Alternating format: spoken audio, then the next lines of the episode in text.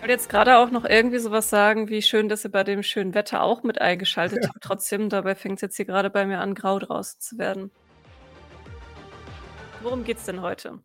René und ich waren gestern bei einem bei einer Konferenz, eine KI-Konferenz. Es war jetzt auch, so viel ich weiß, zumindest die erste in der Größenordnung in München. Ähm, deswegen haben wir uns das Ganze einfach mal angeguckt und wollten da heute so 'n bisschen unsere Eindrücke von dann mit hier reinnehmen. Äh, genau, da Corporate Content Conference. Das war in im Luxuskino in München. Das, äh, ARI-Kino ist das. Ähm, hat sich dafür eigentlich, finde ich zumindest, auch sehr gut geeignet, weil einfach sehr schöne, große klimatisierte Säle mit sehr bequemen, äh, Stühlen, also einfach Manchmal 'n sehr bisschen zu bequem, äh, zum Äh Abend hin war's dann doch manchmal Ja. bisschen dunkel und, äh, ja, man leh äh, oder wie heißt das, fläzte so in seinem Sessel und hörte noch so mit einem halben Ohr zu, aber ja, war ganz Ja. nettes Ambiente auf jeden Fall. Äh, nicht, dass irgendwie gleich alle wegspringen oder so. Ähm, die Konferenz nannte sich Corporate Content, ähm, also aber eigentlich ging es sehr darum, überhaupt generative KI, also alles von ChatGPT, Midjourney wurde ganz viel erwähnt und gezeigt und genutzt. Ähm, und wir hatten auch den Eindruck, dass die meisten, die dort sind, also mit die wir so auch 'n bisschen gesehen hatten, eigentlich auch sehr breit gestreut, sondern erst mal überhaupt grundsätzlich wegen dem KI-Thema da sind, äh, und nicht unbedingt sofort einfach auch, ähm, was die Content-Erstellung oder so angeht, sondern ich glaube, es ist einfach für viele erst mal so: „Oh, wir müssen da irgendwie 'n bisschen up to date bleiben.“ War so mein Eindruck. Weiß nicht, es du äh, wie du's wahrgenommen hast. Ja, also dieses Corporate Content, das ist ja die Einrichtung, die dann quasi diese Konferenz organisiert hat. Da waren dann aber Leute aus den unterschiedlichsten Feldern, also Kunst, ähm, Marketing, ähm, dann von der Universität halt auch, die einfach sich auch, äh, in der Forschung unterwegs sind. Und mein Eindruck war auch, die Leute, die hauptsächlich hingegangen sind, waren natürlich jetzt auch Leute, die von ihrer Firma gesagt bekommen haben: „Hey, äh, KI ist irgendwie wichtig und setz dich mal dahin und hör dir das mal alles an.“ Deswegen war's jetzt auch sehr auf Einsteigerlevel, sage ich mal, gehalten, Ja. die ganzen Vorträge. Also René und ich, da waren Parallelvorträge. Wir haben uns so 'n bisschen auch aufgeteilt, äh, auf beide Säle verteilt, um, ja, möglichst viel dann auch mitnehmen zu können. Und wir wollten einfach mal drüber sprechen, weil auch 'n zumindest bei mir gab's auch 'n paar sehr interessante Eindrücke, wie KI jetzt aktuell überhaupt aufgenommen wird, wie's ähm, was ich sehr spannend fand, war zum Beispiel von einer Referentin, die für eine Firma arbeitet, die, ähm, Start-ups unterstüt unterstützt, die irgendwas mit KI machen und das eben auch weltweit. Und die machen da dann eben auch recht viel Marktforschung weltweit mit KI. Und sie hatte dann auch so 'n paar Statistiken mitgebracht im Sinne von, ähm, wie kommt das überhaupt in Deutschland an? Wie kommt es in anderen Teilen der Welt an?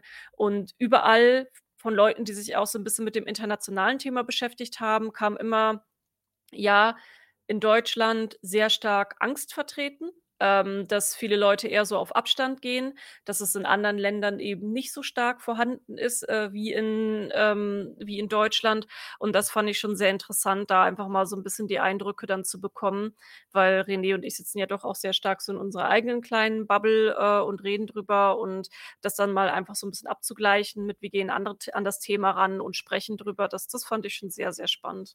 Ja.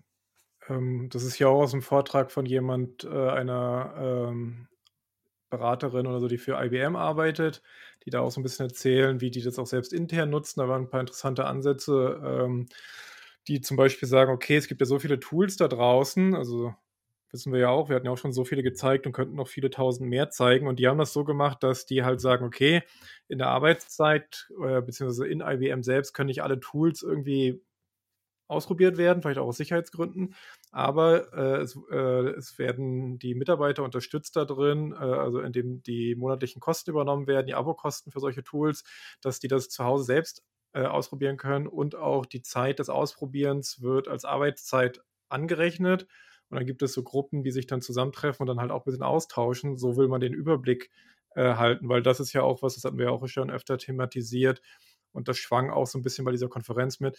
Es ist extrem unübersichtlich. Ähm, also was gibt es? Was ist erlaubt? Was ist gut? Was ist schlecht? Was ist böse? Was ist unmoralisch? Kommen wir heute ja auch noch 'n bisschen dazu. äh, grade immer im Bereich natürlich irgendwie Content, Kunst und so weiter und so fort. Äh, geht die Welt unter, war auch so 'n bisschen, äh, an, äh, einer Stelle so 'n bisschen wird alles jetzt halt zu KI ge äh, und so weiter und so fort. Und hier ist auch auf dieser Präsentation, ähm, dass, äh, sie ich weiß leider die Namen nicht alle aus'm Kopf, müsste ich nachgucken. Äh, wir packen das aber äh, die Verlinkung zu der Konferenz auch wieder in die Shownotes. Und, äh, sie hatte dort diese 6 Stufen, die man auch so aus der Trauerbewältigung kennt. Und es gibt halt dieses Leugnen, das hat hat eine andere auch schon mitbekommen, so nach dem Motto: „KI ist doof, die kann ja eh nix, vergesst das wieder. Ähm, ne, das ist das Internet, das wird nix.“ Ähm, oder eben zu großer Skepsis: „Oh, was soll das? Brauchen wir das überhaupt?“ Bis zu eben dann auch, ähm was war der 3. Punkt? Äh, ich glaube, diskutieren? Diskutieren, ja. Ja, so und so weiter und so fort. Ähm, und dann war Punkt 4 war Angst. Ne, da sind sind immer so ich weiß, ich hoffe, kann man 'n bisschen erkennen, da sind immer auch so Schnipsel von Zeitungsberichten. Ähm, und da ist eben auch so eben das, was wir auch schon hatten, eben, ähm, Warnung vor Ende der Menschheit. Und dann irgendwie einige sind auch schon bei Akzeptanz und ganz wenige bei der Annahme, also im Sinne von: „Ja, ich weiß, wo ich stehe, ich weiß, was ich damit tun kann“ und so weiter und so fort. Ja, und wie gesagt, da fand ich sehr spannend, dass ich in mehreren Vorträgen eben gehört hatte von Leuten, die sich mit äh, auf internationaler Ebene mit dem Thema beschäftigen, dass es eben vor allem in Deutschland sehr stark vertreten sein soll, das Thema Angst. Aber das wurde dann auch so 'n bisschen aufgedröselt. Ähm, ich weiß gar nicht mehr, ob's dann in dieser Ethikrunde auch noch mal besprochen wurde, dass es eben auch die Schlagzeilen sehr stark davon beeinflusst sind im Sinne von Jobverlust durch KI und, ähm, sehr viel Negativschlagzeilen, angstmachende Schlagzeilen. Das scheint ich kann's nicht belegen. Ich weiß auch, dass diese Schlagzeilen zum Teil natürlich auch um die Welt gehen. Ähm, aber das scheint wohl in Deutschland laut einigen Aussagen, die ich da gehört habe, besonders stark ausgeprägt zu sein. Ähm, aber ich kann jetzt nicht meine Hand dafür ins Feuer legen, dass es wirklich so stimmt, weil ich lese vor allem auch, ähm, englische oder eben deutsche Medien und, äh, viele andere Sprachen spreche ich dann halt auch nicht, außer Holländisch, aber weiß weiß ich's auch nicht.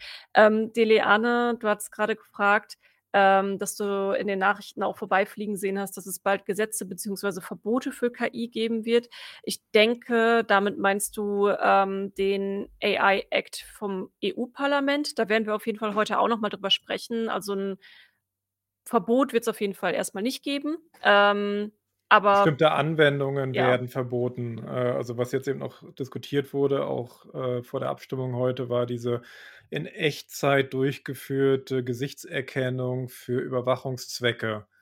Ähm, das, äh, formuliere ich auch so ausführlich, weil das ist auch eins also, genau zum AI Act oder zu der Gesetzgebung über künstliche Intelligenz, wie das in Deutschland heißen wird, kommen wir nachher noch. Und das ist super schwierig, weil es immer um spezifische Anwendungsfelder geht, weil einfach Gesichtserkennung auszuschließen würde oder ver zu verbieten, würde auch bedeuten, man dürfte nicht mehr mit, äh, Face ID sein Handy entsperren, äh, oder würde andere Dinge über Bilderkennung, ähm, die auch in der Fotografie und anderen Sachen schon benutzt wird oder auch in der Archivierung ebenfalls nicht. Also, deswegen es wird es viele Diskussionen auch in den nächsten Jahren noch geben, welcher Anwendungsfall von dieser KI ist nicht gewünscht oder hat negative Auswirkungen. Und, ah, da kommen wir nachher noch dazu. Genau, Genau. Also, für die Leute, die halt nicht so oft bei uns sind und vielleicht grade über Maurice reingeschwappt sind, äh, wir machen sowieso auch immer so 'ne kleine News-Zusammenfassung mit: Was war jetzt in der letzten Woche eigentlich so die größten Themen und, äh, was uns ist natürlich auch 'ne persönliche Auswahl von uns, was uns selber auch interessiert einfach. Ähm, das machen wir dann, wenn wir hier so 'n bisschen bisschen über unsere neuen Eindrücke von der Konferenz dann geredet haben. Ja. Ähm, den Vortrag, glaube ich, den wir beide irgendwie am besten, weil auch am unterhaltendsten fanden, war von, äh, hier dem, ähm, äh, Max Harach heißt Harich, glaube ich. Harich irgendwie, Harich mit ähm, CH.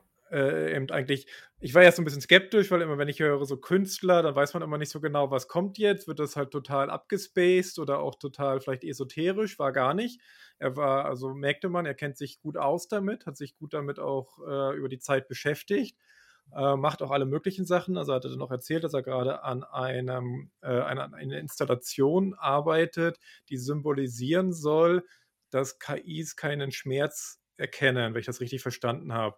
Ja. Ähm, weil eben wir als Menschen also, darüber denkt er sehr viel nach, was ist eigentlich der Unterschied zwischen Mensch und Maschine? Passt zu unserem Titel. Also, ich würde ihn gerne mal einladen, wenn's irgendwie möglich ist. Ja, Äh, macht ja mal anscheinend macht er ja auch TED-Talks und so. Ich, äh, poste mal hier im Chatten also, im im äh, auf den YouTube-Chat, äh, gucke ich nicht so ganz doll. Äh, sorry für die YouTube-Leute, aber auf Twitch schmeiße ich mal eben kurz einen, äh, Chat zu seiner Web äh, ne, einen Link zu seiner Webseite rein, weil den fand ich auch echt gut, ähm, den Vortrag.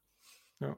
Jetzt habe ich dich kurz unterbrochen, sorry. Ne, ne, alles gut. Äh, ich habe eh weil grad gefragt wurde, ob es uns als Podcast gibt. Gibt es. Ich hatte da mal 'ne nette Grafik mit QR-Code. Heutzutage ist ja alles mit QR-Code. Also, genau, da findet ihr uns. Äh, ansonsten einfach auf Twitter oder einfach im Netz müsste man auch finden, KI und Mensch, äh, Podcast.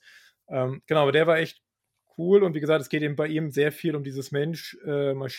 Äh, was ist das eine, was ist das andere, was kann das eine? Und da hat er noch mal auf stark darauf hingewiesen, dass, ähm, Maschinen können zwar trainiert werden auf so was wie, okay, wenn dein Batteriestand, äh, 2 Prozentpunkte unter 0 ist, dann weißt du, was das ist, aber es gibt keinen Schmerz, während Menschen oder biologische Wesen halt ja wirklich Schmerzen empfinden, bevor sie vielleicht auch verletzt werden und solche und diese Ja. Gradualität, Und äh, sterben. ja, ähm, genau, ich wollte es jetzt nicht so, äh, gleich so düster wieder am Anfang machen, ähm, Ach so, ich ja, ja. ja, ich ich empfinde so was nicht unbedingt als düster. Es ist das, äh, Ja. gehört ja einfach zum Leben mit dazu. Also, das war ja eigentlich so sein Hauptargument auch. Ähm, das mit dem Schmerz, ja, kommt ja auch mit dazu. Ja. Ähm, aber da ging's ja auch um dieses Thema: „Oh, was passiert, wenn die äh, wenn man der KI irgendwie dass die Angst hat, abgeschaltet zu werden“ und solche Themen, dass sie ja sowieso keine Emotionen hat, dass sie keine Angst hat und, ähm, dass der Mensch eben sehr stark auch daf dadurch getrieben ist, einen Lebenssinn zu haben, weil eben irgendwann auch ein ja, das Leben ist halt endlich, ne? Das ist, wie gesagt ich finde es nicht negativ, es gehört einfach mit dazu. Ähm, und, äh, dass wir deswegen ja auch bestimmte ja, bestimmte Motivation haben. Was Ja. ich bei ihm halt sehr cool fand, war diese diese Gleichung mit dem Taschenrechner. Das hat mir sehr gut gefallen. Wo ich da ja widersprechen würde, also, nur zur Erklärung, er hatte gleich am Anfang so 'n bisschen eben, ähm, immer sehr so bildlich dargestellt, halt Künstler, sehr visuell, ähm, und, äh, eben, äh, ich glaube, es war 'n Baby halt, ne, oder oder oder 'ne Person, äh, eben 'n Kind. Und dann eben, äh, Kin also, wir Menschen können wirklich denken, äh, so, ähm, Probleme halt lösen. Probleme lösen. Und am Ende sind KIs Mathematik, so. Ähm, und das ist ja eh d äh, großer Diskussionspunkt. Ist das wirklich alles nur Mathematik? Und wenn es nur Mathematik ist, ist sind wir nicht als biologische Computer auch irgendwie nur Mathematik, weil Mathematik nur 'ne Sprache ist, die Welt abbildet, ne? Also, alle Physikgesetze basieren auf Mathematik. Alles, was wir in Chemie, Biologie et cetera, Informatik machen, ist auch alles Mathe irgendwie, also, Nullen und Einsen, Zahlen, Rechnen. Ähm, genau. Was ich halt bei ihm cool fand, war, dass er sehr gut illustrieren konnte die Limitierungen und auch die Risiken von KI, aber er war nie irgendwie, äh, fatalistisch oder irgendwie 'n Doomsdayer oder also, jemand, der irgendwie: „Oh, oh Gott, oh Gott, oh Gott“, sondern er hat schon auch ne, darum ging's ihm ja auch so 'n bisschen: „Was passiert eigentlich mit unserer Realität, wenn alles nur noch künstlich erzeugt ist?“ So, das war so Mhm. bisschen seine letzte also, wenn quasi die KI mit dem gefüttert wird, was frühere KIs generiert hatten, hatten wir auch früher schon mal thematisiert. Ja. Und das deswegen habe ich auch diesen Screenshot hier noch offen, den hatte ich dann abfotografiert von seiner Präsentation dort, dieses das Internet und das hat er auch betont, das Internet jetzt ist oder überhaupt unser digitales, äh, Leben ist schon jetzt unglaublich zugeschüttet. Also, hier, das ist irgendwie von Twitter von äh, von jemandem, äh, übernommen. Und „Life is mostly noise at this point.“ Und das ist vor der KI. Gibt das ist nicht jetzt hat nicht jemand gepostet jetzt nach KI, sondern und so ist es ja tatsächlich, ne? Also, wenn man wenn äh, hatte ich auch schon öfter erwähnt, wenn man mal wirklich hinguckt, ist irgendwie alles eigentlich zugemüllt und man muss sehr viele Filter aktivieren und sich abgrenzen und ausgrenzen und auch irgendwie auswählen, um auch nicht zu ständig überflutet zu werden. Darum ging ja auch diese Konferenz 'n bisschen, weil eben die der der normale Mensch wird täglich so bombardiert auch von Werbebotschaften. Also, irgendwo war von Ja, 4.000 bis ja. 10.000, ähm, Werbebotschaften oder Kommunikationssignalen die Rede, weil wir überall, ob nun am Handy oder auch draußen im Fernsehen, auf YouTube, in Social Media und so überall überall will jemand was von uns. Ähm, und da sieht er eben 'ne große äh, Gefahr drin, dass das mit der KI einfach irgendwann unerträglich wird. Äh, also dass eben, weil eben alle Leute mit KIs endlos Bilder, Texte, Musik äh, und so weiter generieren, Ja. dass wir da irgendwie drin sozusagen wirklich ja ein bisschen absaufen. Da fand ich dann eben auch ganz spannend, das war die Referentin, die, glaube ich, von einer Marketingfirma kam, die auch darüber gesprochen hatte, wie sie jetzt halt KI mit in den ähm, in der bei sich mit, äh, bringen. Und das ist genau die Gleiche, die eben auch das gesagt hatte mit der Marktforschung, wie's halt auch in Deutschland wahrgenommen wird. Und die haben unter anderem halt auch, ähm, Experimente gemacht mit ihren Social-Media-Posts, wenn sie die auch gefleckt haben als, äh, dieser Social-Media-Post ist von, äh, einer, äh, künstlichen Intelligenz oder so erstellt, dass die Leute schon auf jeden Fall mehr als 50% waren's, also sehr viele, die diesen Inhalt dann schon nicht mehr anklicken wollten, also nicht mehr konsumieren wollten, dass es schon auch immer noch uns wichtig ist, dass es irgendwo auch menschelt.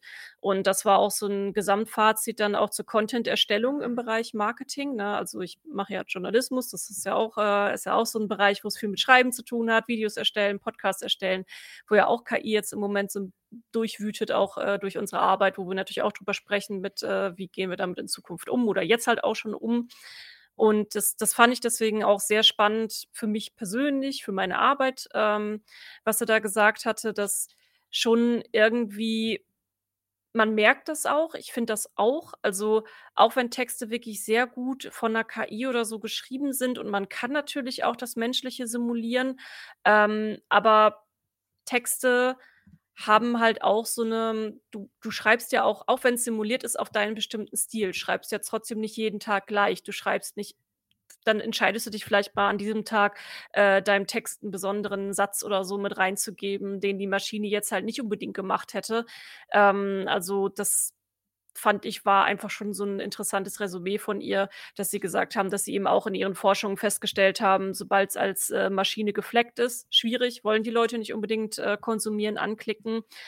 Aber darüber habe ich dann auch noch nachgedacht, das kann natürlich auch 'n Generationsding sein.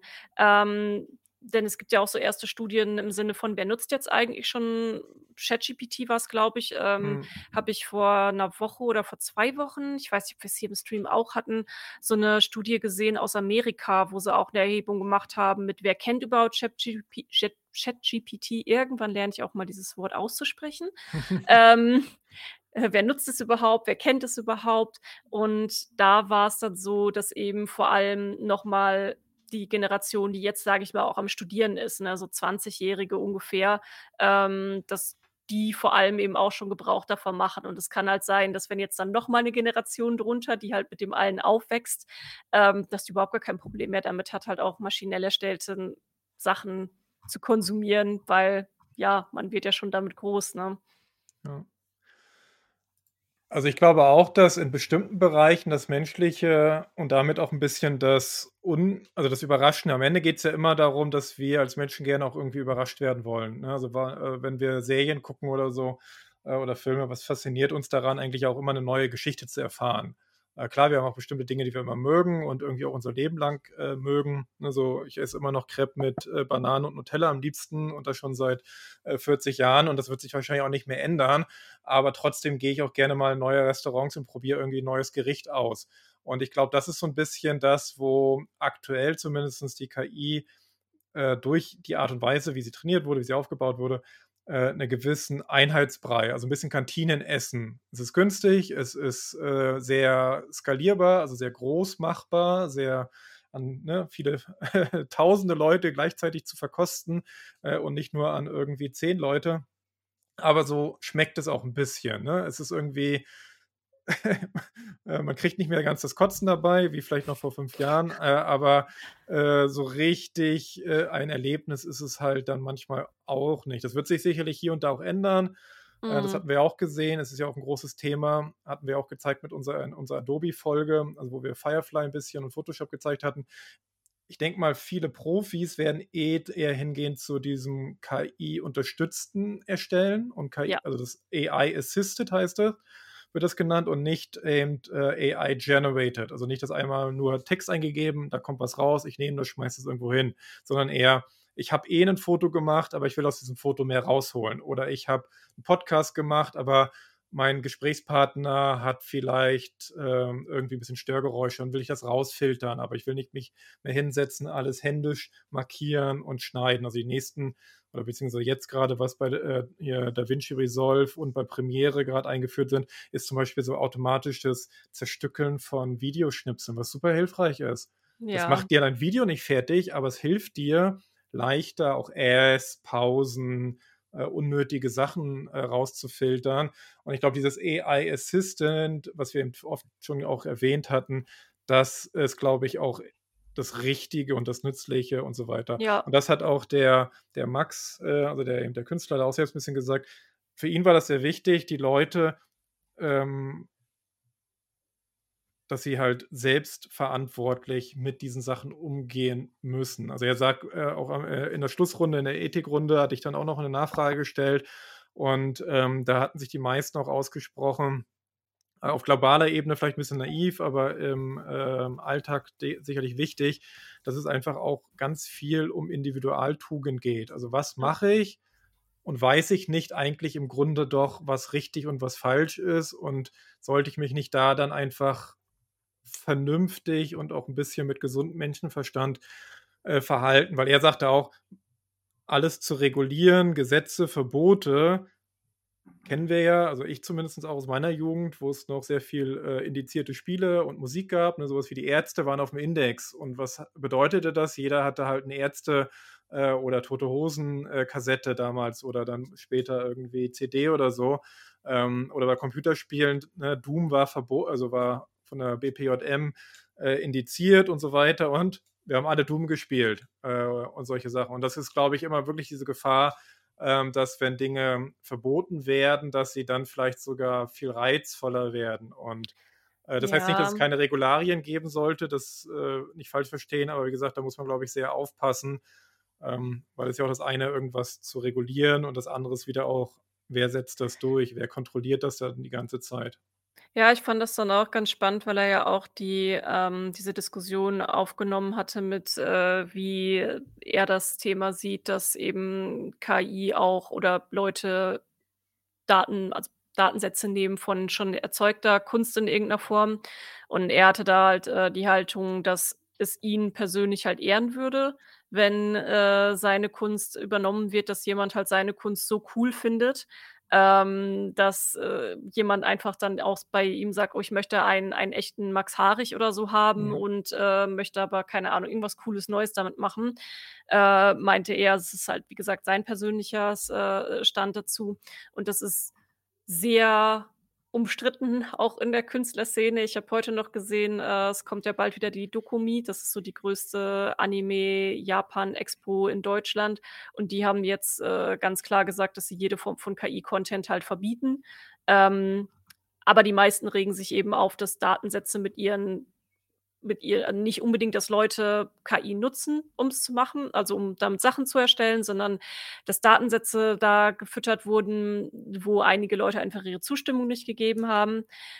Er hatte ja behauptet, es gibt ja dass er auch keine großen Künstler kennt, die sich darüber beschweren, dass es eben nur Leute sind, von denen er noch nie gehört hat.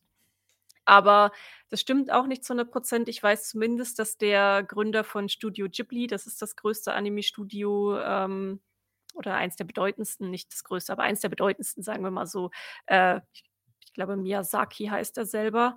Ähm, der hatte sich auch dazu geäußert, dass er es nicht toll findet, wenn seine Arbeit benutzt wird für Midjourney und was weiß ich. Da bin ich aber auf der Meinung von ihm, weil ich glaube, was er meinte, ist tatsächlich, und das ist halt ein schwieriger Begriffsauseinanderdefinierung. Ähm, was er meinte, ist wirklich Künstler. Und er sieht sich auch als Künstler. Also er ist auch irgendwie Botschafter der Künstlerrepublik. Ich kann es nicht aussprechen, wie es irgendwie heißt und so weiter und so fort. Er weiß auch, äh, wie äh, die gefördert werden, ob die staatliche Gelder kriegen, ob die Ausstellungen machen, keine Ahnung. Ähm, aber tatsächlich echte Kunst, also was heißt echte Kunst? Es gibt ja keine echte Kunst oder so, aber eben das, was man noch eher klassisch als künstlerisches äh, verstehen kann, ist ja eh auch eigentlich, wie es damals immer auch hieß, brotlose Kunst. Ne, bis vor gar nicht so langer Zeit war es ja für jeden normal, also auch für die größten Künstler der Welt, äh, also ich glaube selbst noch 'nen, äh, Van Gogh, glaube ich, ist arm gestorben. Also die meisten Künstler sind immer posthum entweder berühmt oder dann die Erben sind reich geworden. Ich glaube auch Tolkien ist nicht reich geworden an Herr der Ringe, sondern erst der Tolkien Estate, der das dann später natürlich weiterverkaufen, vermarkten konnte.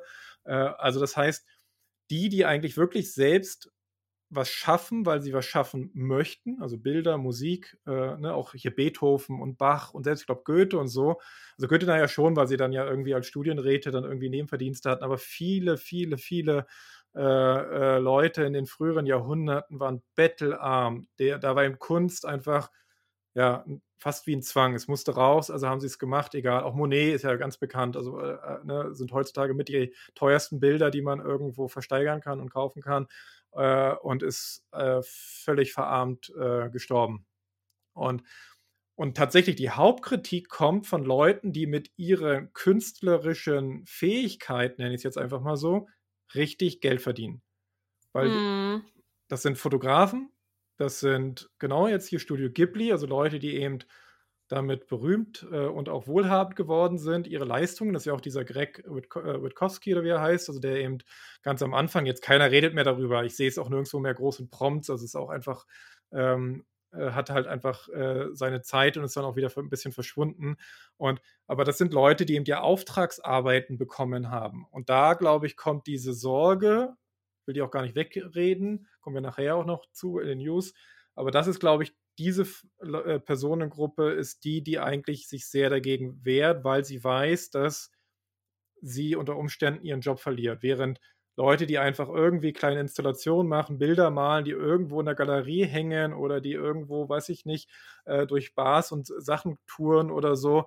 Ich glaube, die, denen ist das total egal und die würden wahrscheinlich die meisten eher zustimmen, kopiert mich doch, ne, mixt mich doch irgendwie, nutzt das, was ich als Idee hatte, weil ich wurde ja auch durch tausend Leute inspiriert äh, und so weiter. Ich glaube, so war das bei ihm so ein bisschen zu verstehen, hm. ähm, dass eben äh, deswegen eben nicht so viele bekannte klassische Künstler sich da groß hervortun, sondern eher eben dann doch Leute, die eben natürlich Einkommen und ähm, äh, einflussabhängig davon sind, dass ähm, ihre, ja, ihre Talente weiterhin gebraucht werden. Ja.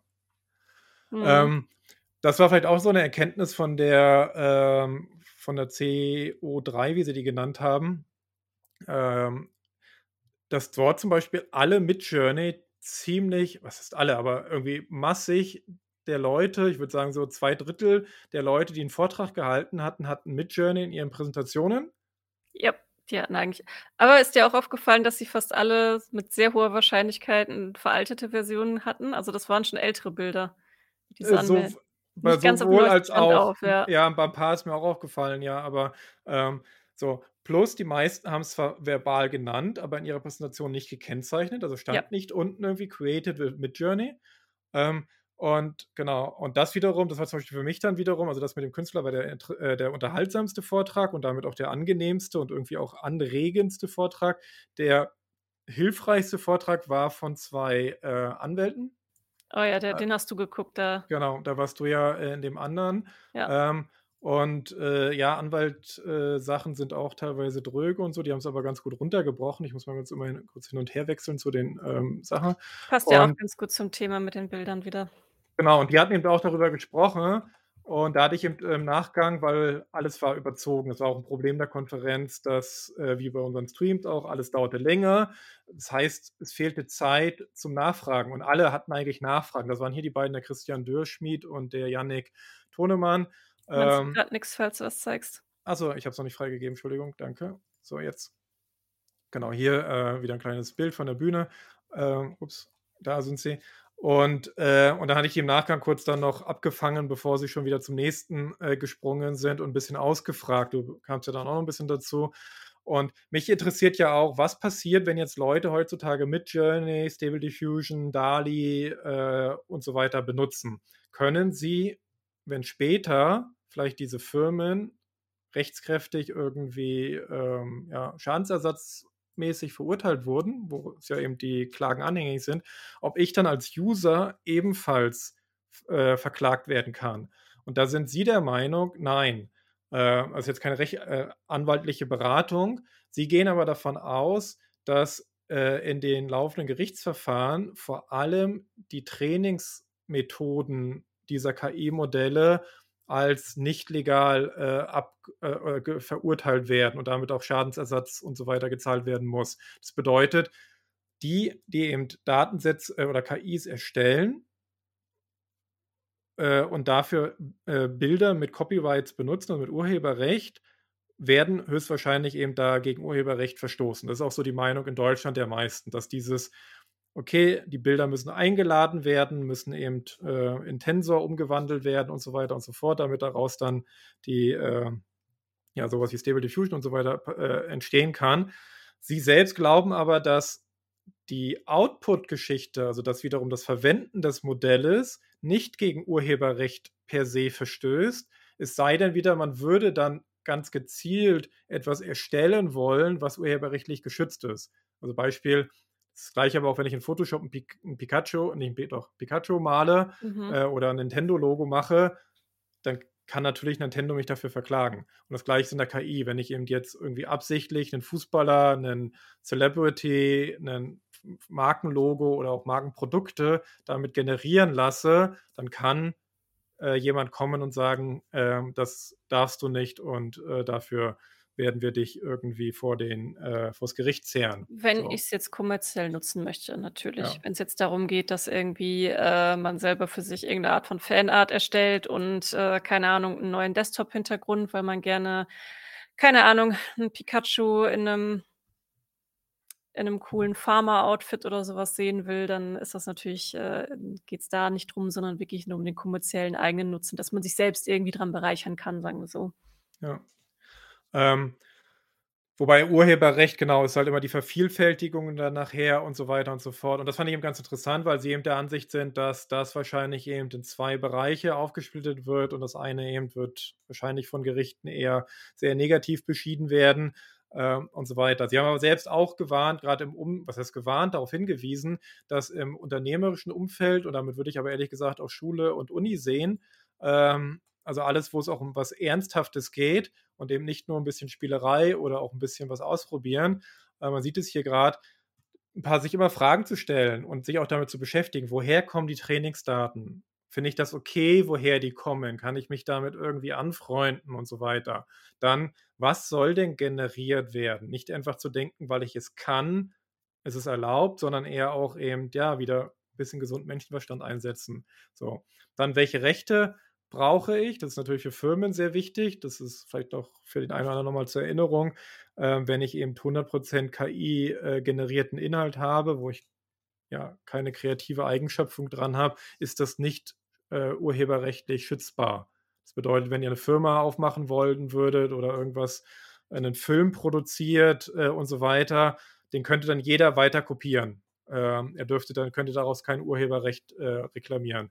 Ja, so. das finde ich auch einen sehr spannenden Punkt, weil da habe ich so auch noch nie drüber nachgedacht, weil theoretisch umgekehrt hatte ich auch schon mal so eine Empfehlung oder nee, nicht eine Empfehlung, sondern eine Einschätzung und das schon vor einem halben Jahr oder so, als es gerade auch mit diesen ganzen, äh, Künstlerdebatten anfing.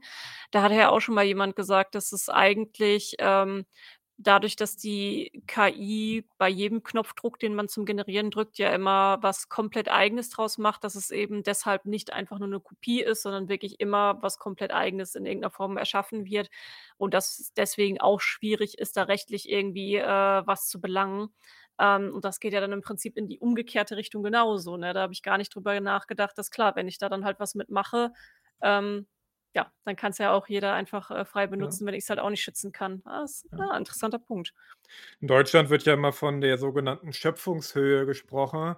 Das bedeutet, wenn ich ein Werk so weit verändere, dass es wieder eine neue schöpferische Höhe erreicht, zum Beispiel Satire. Satire kann Dinge kopieren, aber dadurch, dass dort neue Perspektiven, neue, ja, auch ähm, äh, Gestaltungsformen dazukommt, ist das dann wieder mein Werk. Äh, auch wenn ich vielleicht ein äh, zugrunde legendes anderes Werk dafür ähm, verwendet habe und so weiter und so fort. Ist ja auch für den Journalismus oder auch für wissenschaftliche Arbeit wichtig, dass wenn ich eben, ja, eben, ne, ich darf zitieren. Ich darf nicht alles abschreiben, aber ich darf zitieren. Ich darf äh, ähm, Dinge äh, halt in einen Kontext stellen und daraus wieder ein neues Werk schaffen, was ich dann wieder für mich äh, reklamieren kann. Und da hatten sie eben auch darauf hingewiesen, dass AI-assisted wahrscheinlich schützbar ist, aber AI-generated, ähm, also einfach ne, Text zu Bild, äh, kein Gericht. Und das ist auch die Rechtsprechung in den USA.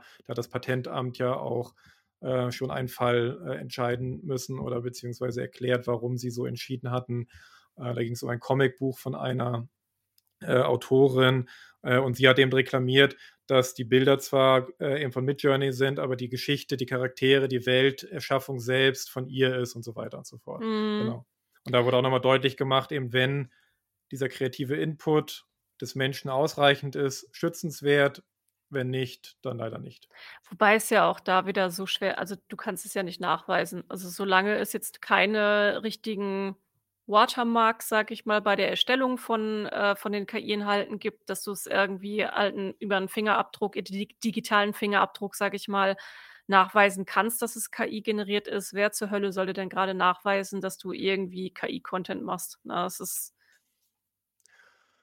Also, ich werde da vorsichtig, ne? Das ist so 'n bisschen wie, äh, Leute, die halt auch vor 20 Jahren dachten, als sie bei ihren Doktorarbeiten, äh, nicht sehr sauber zitiert, äh, und 'ne Plagiat äh, äh, Ja. benutzt hatten, dachten sie halt auch so, weil, ne, wer liest das alles, wer vergleicht das alles? Und irgendwann kam das Internet und irgendwann kamen, äh, Leute, die halt dann doch die Zeit und auch den Aufwand reingesteckt haben, diesen Sachen nachzuspüren. Und ich glaube ehrlich gesagt, dass in, äh, wenigen Jahren die heutige Technologie komplett auch nachträglich identifizierbar wird. Also, Ja, sprich da hast du recht. Also, immer die neueste äh, die neueste Generation wird nicht identifizierbar sein, aber immer alles, was veraltet ist, wird wahrscheinlich mit neueren Technologien immer ganz gut deswegen, das meinte ich ja vorhin 'n bisschen, wer was Ernsthaftes macht, sollte da einfach auch sich vernünftig äh, benehmen. Ähm, und ich glaube auch, weil du sagtest, neue Generation, wenn die Leute lernen, dass KI vertrauenswürdig auch sein kann, dann werden sie auch das nutzen. Wenn sie aber alle lernen, dass KI eigentlich nur von Betrügern, von Abzockern, von Leuten, die nicht den harten Weg gehen wollten, sozusagen benutzt wird, dann wird das halt keinen guten Stellenwert haben und dann wird sich das auch Ja. wahrscheinlich erledigen. Deswegen sollten wir alle irgendwie, ähm vielleicht gucken, dass wir die Sachen sinnvoll nutzen. Ja, ich meine, das war ja gestern auch so 'n bisschen der Konsens nach diesem KI-Plenum, äh, dass es sehr viel mit Eigenverantwortung zu tun hat und mit der ist es ja manchmal so 'n bisschen Ja, bisschen grad schwierig, ne? grad auch in Deutschland, ja. Ja, und ich fand es auch ich meine, äh, bei der KI-Runde hatten sie dann quasi ähm, wir sprechen ja gleich auch noch über diese diesen EU-Beschluss da für, äh, die ja, für die, ja, Rechtsprechung für KI-Anwendung allgemein in Europa und, äh, was da reglementiert werden soll und so weiter und so fort. Aber sie hatten sich auch dafür ausgesprochen: „Ja, in Europa oder grade in Deutschland geht's ja auch super langsam alles, aber vielleicht kann das dann ja auch ein Qualitätsmerkmal aus Deutschland sein, dass wenn irgendwie KI-Generiertes aus Deutschland kommt, dass es dann auch gute Qualität hat“, oder irgendwie so die Richtung war das. Da war mein Ja. Gehirn schon 'n bisschen durch, ehrlich gesagt, nach so vielen Vorträgen lauschen. Ähm, aber es ist ja, es sie haben natürlich recht, Das ist aber es ist auch es aber ist ja auch recht naiv, ne? Das das ist aber also, das ist ja 'nen Eins-zu-eins, äh, äh, Werbespruch oder Claim von Aleph Alpha aus, äh, Baden-Württemberg. Ich weiß nicht, irgendwie Heidelberg oder Stuttgart, wo die sitzen. Also, eben deutsches KI-Unternehmen, die äh, eben auch Foundation-Modelle, so wie ChatGPT, äh, oder wie Bard und so entwickeln. Und die schreiben sich auf ihre Fahne eben, sie haben erklärbare KI. Sind sie nicht die einzigen, aber eine der und damit eben vertrauenswürdige KI und so weiter und so fort. Das fand ich 'n bisschen so aus der Kiste geholt.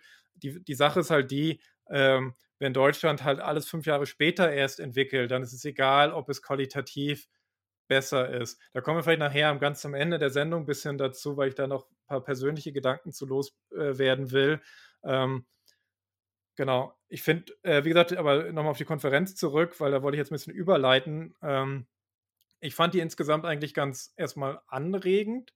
Mhm. Ähm, können auch, äh, offenlegen, äh, wir also, Lea hatte über Bekannte, äh, 'nen Gutschein bekommen, ähm, damit wir das vergünstigt bekommen haben, weil das ist leider die Dinger sind nicht billig. Hier seht ihr das. Also, der Normalpreis wären, äh, 189, äh, Euro gewesen.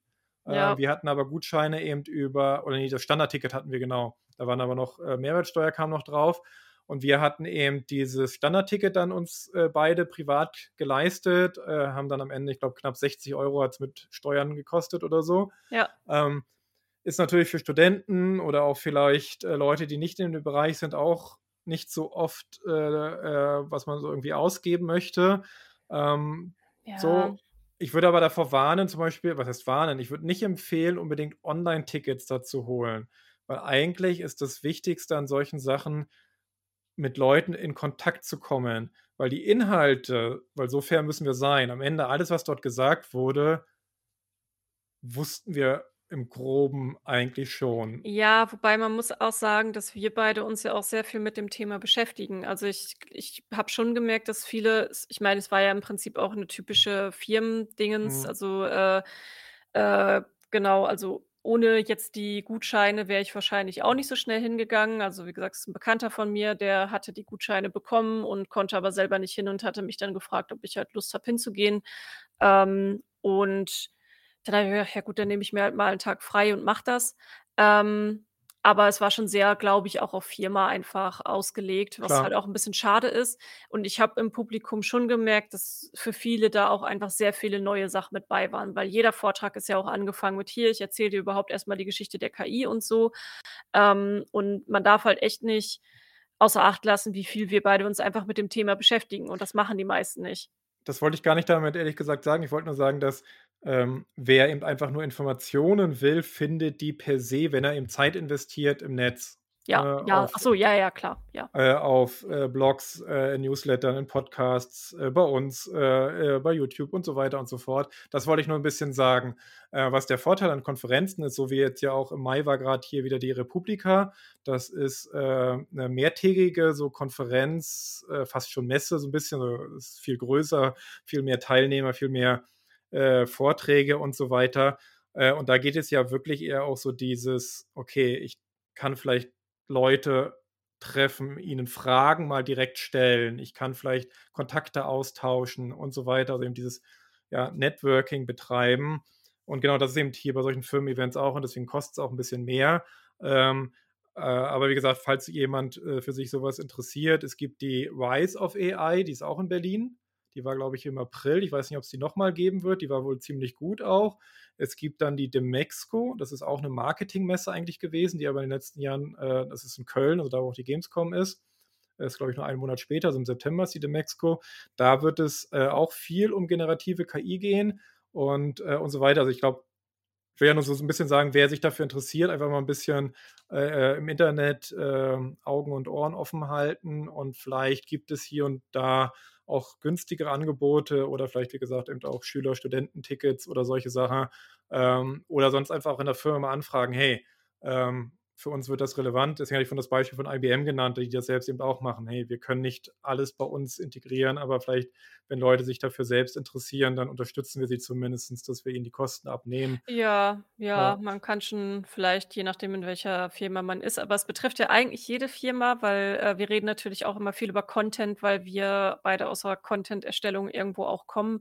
Aber es gibt ja auch so viele administrative Lösungen oder auch beim Programmieren und, äh, du eigentlich kannst du's ja in jedem Bereich, der irgendwie was mit Bürojob zu tun hat, anwenden. Mhm. Also, man kann durchaus so 'ne Konferenz sich halt auch mal überlegen, einfach als Fortbildungsmaßnahme, ja, in der Firma mal anzusprechen und, äh, zu gucken, ob man, ja, dann vielleicht hinterher das so 'n bisschen aufarbeitet für die Kollegen, Kolleginnen oder so. Ähm, lohnt tut sich das auf jeden Fall, denke ich. Ich kann die jetzt nicht alle vorstellen, äh, deswegen wollte ich auch 'n bisschen daran überleiten, weil wir auch einen kleinen Bildungsauftrag hatten. Wer sich erinnert noch an die ersten Folgen, wo wir immer sagten, äh, Aufklärung und, äh, äh, Verständnis schaffen ist einer unserer großen, äh, Haupt äh. Und ich hatte, einfach mal 'n paar Sachen, rausgesucht. Ich werde die einfach in die Shownotes packen hier.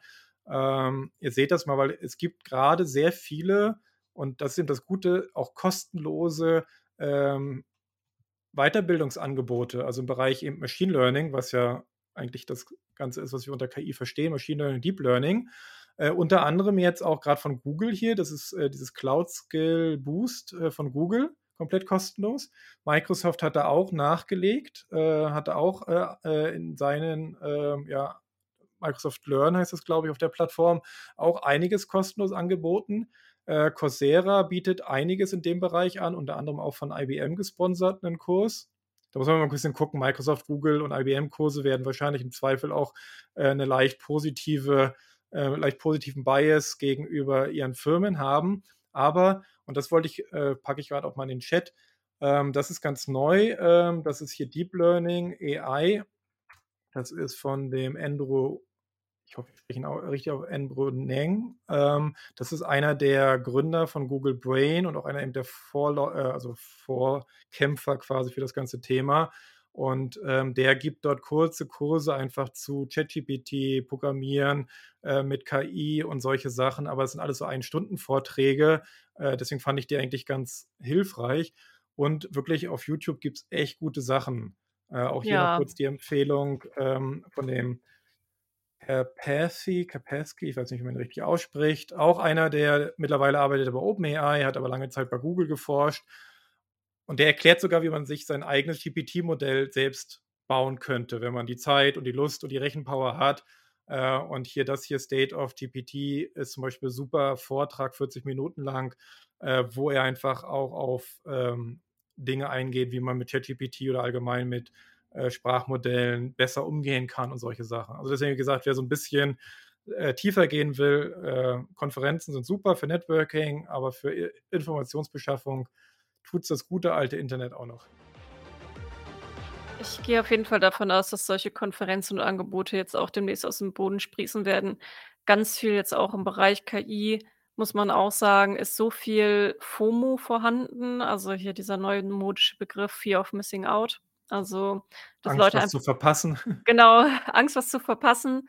Ähm das da da also, da muss man auch bisschen aufpassen, was so Content Marketing und so angeht. Also, da wird man ja grade auch wirklich dicht geballert von überall, vor allem halt auch bei mir auf Twitter mit, äh: „Ich habe hier die neueste coole Anwendung und alle anderen sind Bullshit und wenn du jetzt nicht einsteigst, dann ist alles zu spät und, äh, die Welt wird explodieren, wenn du jetzt nicht sofort anfängst, KI zu benutzen“ und so. Also, so 'n bisschen übertrieben natürlich. Aber, ähm, darauf zielen solche Konferenzen natürlich auch ab. Äh, definitiv. Das ist ja auch eben einer meiner Kritikpunkte, dass oder auch 'n bisschen 'n Grund, warum ich, äh, aktuell bei dem Thema hier und da auch 'n bisschen, äh, eigene, äh, Ermüdungserscheinung jetzt nach einem Jahr doch sehr intensiver Beschäftigung damit irgendwie feststelle. Ich habe halt das Gefühl, dass unglaublich vielen geht's hauptsächlich darum, damit Geld zu verdienen. Entweder durch, ne: „Leute, ich zeige euch, wie's geht“, oder „Ich bringe jetzt selbst ganz schnell ein irgendwie artiges Tool auf den Markt, was hoffentlich 10 oder 100.000.000 einsammelt und ich auf einmal dann ewig viel Geld wert bin irgendwie.“ Oder aber, hatten wir ja auch gestern 'n bisschen drüber, äh, diskutiert Hauptsache Geld sparen. Äh, ist Ja. egal, ob die KI halluziniert, ist egal, ob die KI vielleicht irgendwie noch nicht ausgereift ist, äh, was sie nicht ist, weil vieles, was wir sehen und was wir euch zeigen, sind eigentlich Dinge, die in einem Forschungslabor gehören. Ähm, die gehören nicht eigentlich in die große, weite Welt im Sinne von äh, weil sie sind noch nicht ausgetestet. Das ist alles das sind eigentlich alles Prototypen. Selbst ChatGPT steht ja auch überall noch da, ne? Ist dann immer so: „Wir sind Beta“ oder „Ja, es kann noch, äh, zu Problemen, äh, führen und das sind hier noch Experimente.“ Also, Google nennt das ja zum Beispiel eben Bard, äh, ein Experiment und so weiter. Ja, aber es sind eigentlich Forschungsmodelle und auch Forschungsinstitute, die da was arbeiten. Und wir sind jetzt 'n bisschen die Live äh, wie nennt sich das, äh? Forschungs Forschungsmäuse oder Ach so, Forschungskaninchen, okay, das, äh, die äh jetzt halt, äh, ähnlich wie damals mit Social Media, äh, hat sich auch niemand irgendwie gefragt, „Okay, woll wollen wir das erst mal irgendwie 'n bisschen ausprobieren? Ne, wir lassen das einfach mal auf alle los und gucken, was passiert.“ Ähm Ja, gut, ich meine, das ist ja auch das, was OpenAI offen kommuniziert, dass sie ja selber auch sagen, so, äh, man muss es halt unter die Menschen bringen, um überhaupt verstehen zu können, wie die Menschen das nutzen und, äh, was damit passiert und bla bla. Also, das ist ja ist ja jetzt auch kein Geheimnis oder so.